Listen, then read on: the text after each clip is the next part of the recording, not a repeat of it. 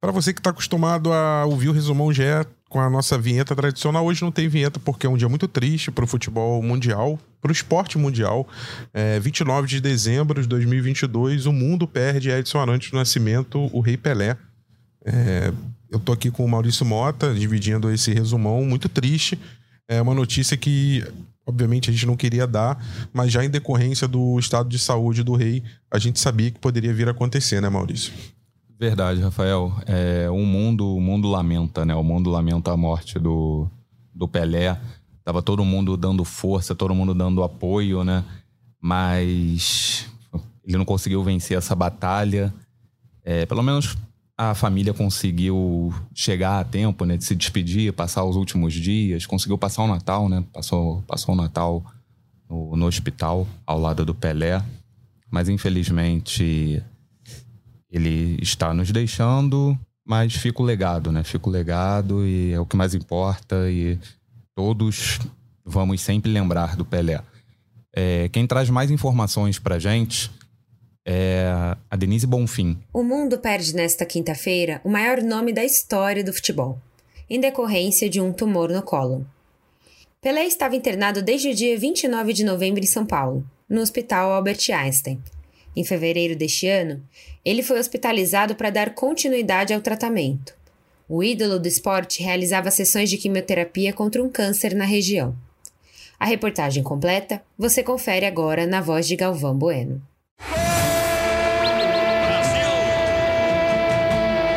O atleta do século XX. O rei do futebol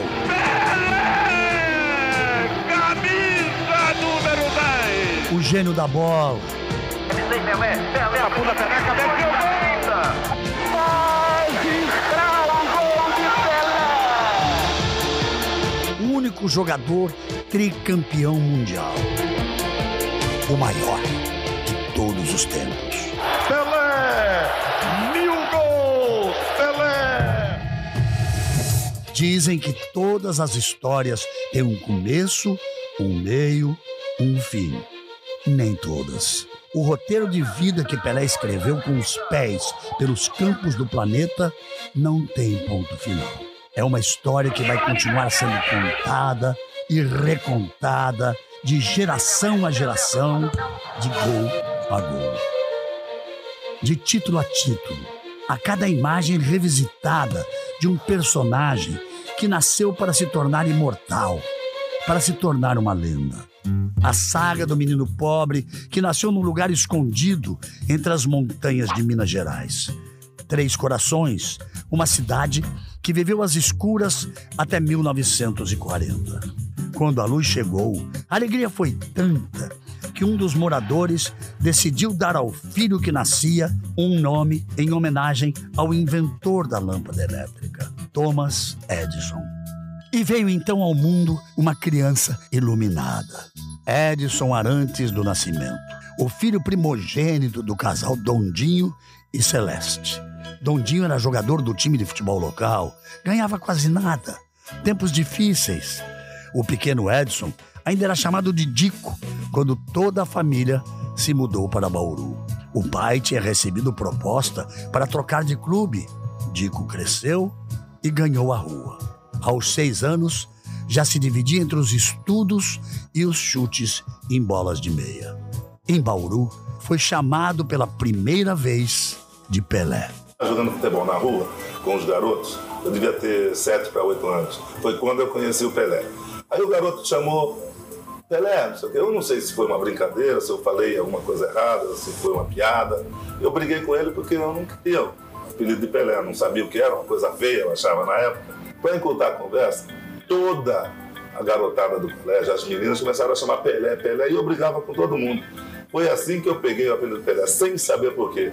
E hoje eu adoro, né? Porque é um nome conhecido no mundo todo. A fama mundial só viria uma década depois do novo apelido. Mas o franzino herdeiro de Dondinho já era um craque com a bola no pé. Com nove anos, Pelé viu o pai chorar na derrota para o Uruguai em plena final da Copa e lançou uma profecia. O meu pai, assistindo a Copa de 50, ele chorou né, quando acabou. Aliás, o Brasil todo chorou. Brinquei com meu pai, falei, Não chora não, pai, nós vamos, vou ganhar uma Copa para você. E oito anos depois, 58, eu estava na, na Suécia. O garoto tinha mesmo futuro. Aos 13 anos, já era titular do Baquinho, a divisão de base do Bauru Atlético Clube. Técnico do time, o ex-jogador da seleção, Valdemar de Brito, percebeu logo que Pelé era um fora de série. Valdemar tinha contatos no Santos e convenceu Dondinho e Dona Celeste a tentar a sorte num grande clube. E assim, com o coração apertado pela separação da família, mas cheio de esperança no futuro, Pelé entrou decidido no trem que o levaria de Bauru ao litoral paulista. Tinha 15 anos e dois sonhos: vestir a camisa da seleção e ver o mar pela primeira vez. Santos e Pelé. Pelé e Santos. Uma tabelinha que deu muito certo. No único clube brasileiro que defendeu, Pelé jogou 19 temporadas, ganhou 26 títulos. Com ele em campo, o Santos conquistou seis campeonatos brasileiros, duas taças Libertadores da América e dois mundiais interclubes. Vestindo a camisa 10, que se tornaria marca registrada, Pelé fez muitos, muitos gols. 1091, para ser mais preciso. O primeiro foi marcado logo da estreia, ainda em 1956. A goleada sobre o Corinthians de Santo André teve pouco destaque na imprensa. E o nome da jovem promessa ainda saiu errado: Pelé, com T. Mas em pouco tempo, o nome Pelé estaria na boca de todo o país. E o sonho de jogar na seleção parecia mais real a cada dia. Ele só não achava que seria tão rápido. Com apenas 16 anos, Pelé tomou um susto ao ouvir a notícia pelo rádio. E fechando a lista dos convocados da seleção do técnico Vicente Feola, uma novidade: o garoto Pelé. Um ano depois, Pelé estava na Copa. Ele se divertia como um adolescente. Começou o Mundial na reserva e só foi estrear na terceira partida na vitória sobre a União Soviética. E nunca mais saiu. No jogo seguinte, contra o país de Gales, Pelé fez o primeiro gol em Copas. E que gol! Brilhou ainda mais contra a França ao marcar mais três vezes, garantindo o Brasil na final contra os donos da casa. Pelé ainda não sabia, mas estava prestes a entrar para a história como o jogador mais jovem a ganhar uma Copa. E na virada contra a Suécia na decisão, ele fez outros dois gols. Este aí, presente em qualquer antologia do futebol. Brasil 5 a 2. Campeão do mundo. Era emoção demais para um garoto de 17 anos. Na Copa do Chile em 62, Pelé chegou como principal estrela e marcou logo na estreia. Mas uma contusão no segundo jogo o tirou da Copa. Teve que ver o bicampeonato mundial na arquibancada. Também não deu sorte na Copa de 66 na Inglaterra. Caçado em campo no terceiro jogo contra Portugal, jogou o segundo tempo machucado e o Brasil foi eliminado. No Santos, a rotina de gols e títulos se manteve. Dia 19 de novembro de 1969, num jogo contra o Vasco, chegou a uma marca histórica. Até então, jamais imaginada por outro jogador. Pênalti! Está aí o momento mais emocionante do futebol em 1969. A segundos do gol do século. Atenção, caminha Pelé, chutou, é gol!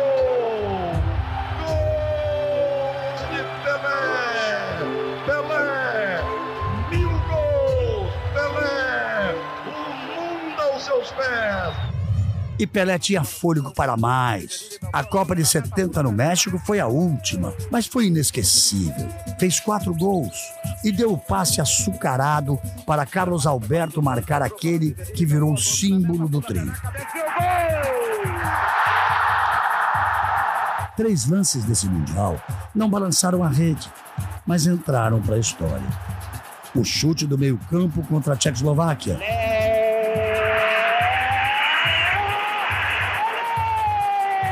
A cabeçada para a incrível defesa do inglês Gordon Banks.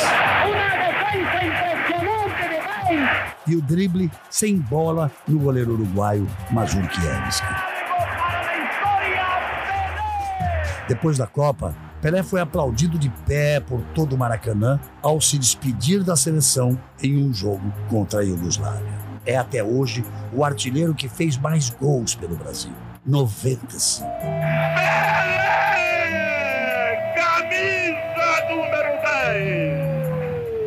Pelé vestiu pela última vez a camisa do Santos em 1974 na Vila Belmiro, sua casa por quase duas décadas, e chorou como uma criança. Era a segunda despedida, mas não seria definitiva. A saudade da bola falou mais alto. Na temporada seguinte, uma proposta milionária convenceu Pelé a aceitar um desafio: popularizar o futebol nos Estados Unidos.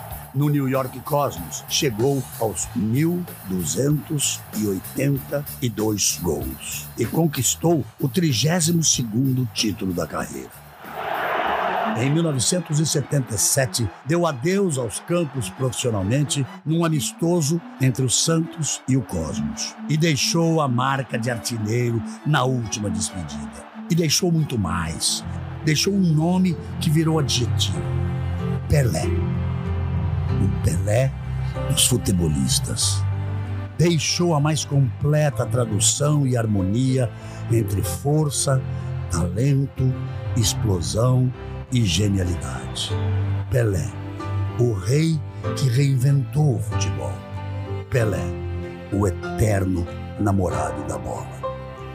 Querida bola, se existe uma coisa importante no mundo, você. Se Deus mandou você para mim e ter tanta liberdade e tanta amizade com você, é porque Deus me ama. Love. Love. And love. É isso, Maurício. É, na voz do Galvão Bueno, né? Que, embora não tenha tido oportunidade de narrar nenhum gol do Pelé, ele é, foi. É, é, é a nossa voz, assim, principal hoje aqui e acompanhou e muito a carreira do, do, do, do rei aí ao longo da vida. A gente sabe, né, que já há, alguns dias a Vila Belmiro vinha sendo preparada, isso através de algumas fotos que vazaram. E também é bem lógico, né, Maurício? Assim, que é o, é o local, a casa do rei, onde ele se consagrou. O Pelé, além de ganhar Libertadores, o Paulistão e Campeonato Brasileiro, ganhou pelo Santos os dois principais títulos do Peixe na história, o bimundial, né? Sobre o Benfica e sobre o Milan. O único clube é, onde ele jogou, depois foi pro Cosmos, né, numa, é, dos Estados Unidos, mas o único clube brasileiro, o clube onde ele conquistou Libertadores, onde ele conquistou o Campeonato Brasileiro, o Campeonato Paulista, é, vai ser o local onde o rei vai ser velado, e aí com todas a, a, as honrarias de um, de um grande chefe de Estado, né? Porque pela figura, pela personalidade que se tornou, pela personalidade que é o Pelé, né? É, eu acho que não há lugar mais apropriado do que, do que a Vila Belmiro para receber esses últimos momentos do Pelé. Tanto que realmente o local já, já vinha sendo preparado, né? É, inclusive o clube ontem lançou uma homenagem também na camisa no escudo com a coroa em cima do escudo também já é uma forma de, de homenageá-lo. Então a camisa, essa coroa vai passar a fazer parte do escudo do Santos. Tem que ser lá. Lá é a casa, lá é a casa do Pelé. E muito simbólico nessa partida do Pelé, logo após o fim de uma Copa do Mundo, né? O Pelé que foi tricampeão do mundo, ganhou a Copa de 58, 62 e 70 com a seleção. E parece que ele esperou passar a Copa para se despedir. E pôde receber todo o carinho em vida, né, da comunidade do futebol, toda a comunidade internacional reunida no Catar e em vários outros lugares do planeta é, pôde dar, o, de alguma forma, um último adeus, uma última homenagem ao Pelé. E só para complementar sobre a questão do velório, Maurício, o Santos informou agora há pouco que o velório vai ser na segunda-feira, dia 2, na Vila Belmiro, né? Conforme a gente já vinha comentando e esperava. É, ele vai ser transportado então do Hospital Albert Einstein para o estádio do Santos na madrugada de segunda. É, e de acordo com o clube, o caixão do Pelé será posicionado no centro do gramado e o local será aberto a, ao público às 10 horas de segunda. O velório terá duração de 24 horas, indo até às 10 horas de terça. Aí depois vai acontecer o cortejo pelas ruas de Santos, ele vai continuar recebendo as homenagens, mas aí nesse cortejo, Inclusive, o cortejo vai passar pelo canal 6, onde mora a dona Celeste, mãe de Pelé, dona Celeste ainda viva, né? E o corpo do atleta do século, o corpo do Pelé, será sepultado no Memorial Necrópole Ecumênica, também na cidade do litoral paulista, mas já em ato reservado para os familiares. O acesso do público no estádio acontecerá nos portões 2 e 3, e a saída será pelos portões 7 e 8. As autoridades vão entrar para prestar homenagens a Pelé pelo portão 10. Bom, esse foi o Resumão GE, podcast diário disponível no ge.globo, no Globoplay, na sua plataforma de áudio preferida e também pela Alexa. É só pedir para Alexa tocar o resumão do GE. ge.globo barra podcasts. Siga, assine, se inscreva e favorite. Assim, você recebe uma notificação sempre que sair um novo episódio. O Resumão GE conta com a minha coordenação de Rafael Barros e a gerência de André Amaral. Eu sou Maurício Mota e me despeço por aqui. Voltamos na madrugada desta sexta. Um abraço.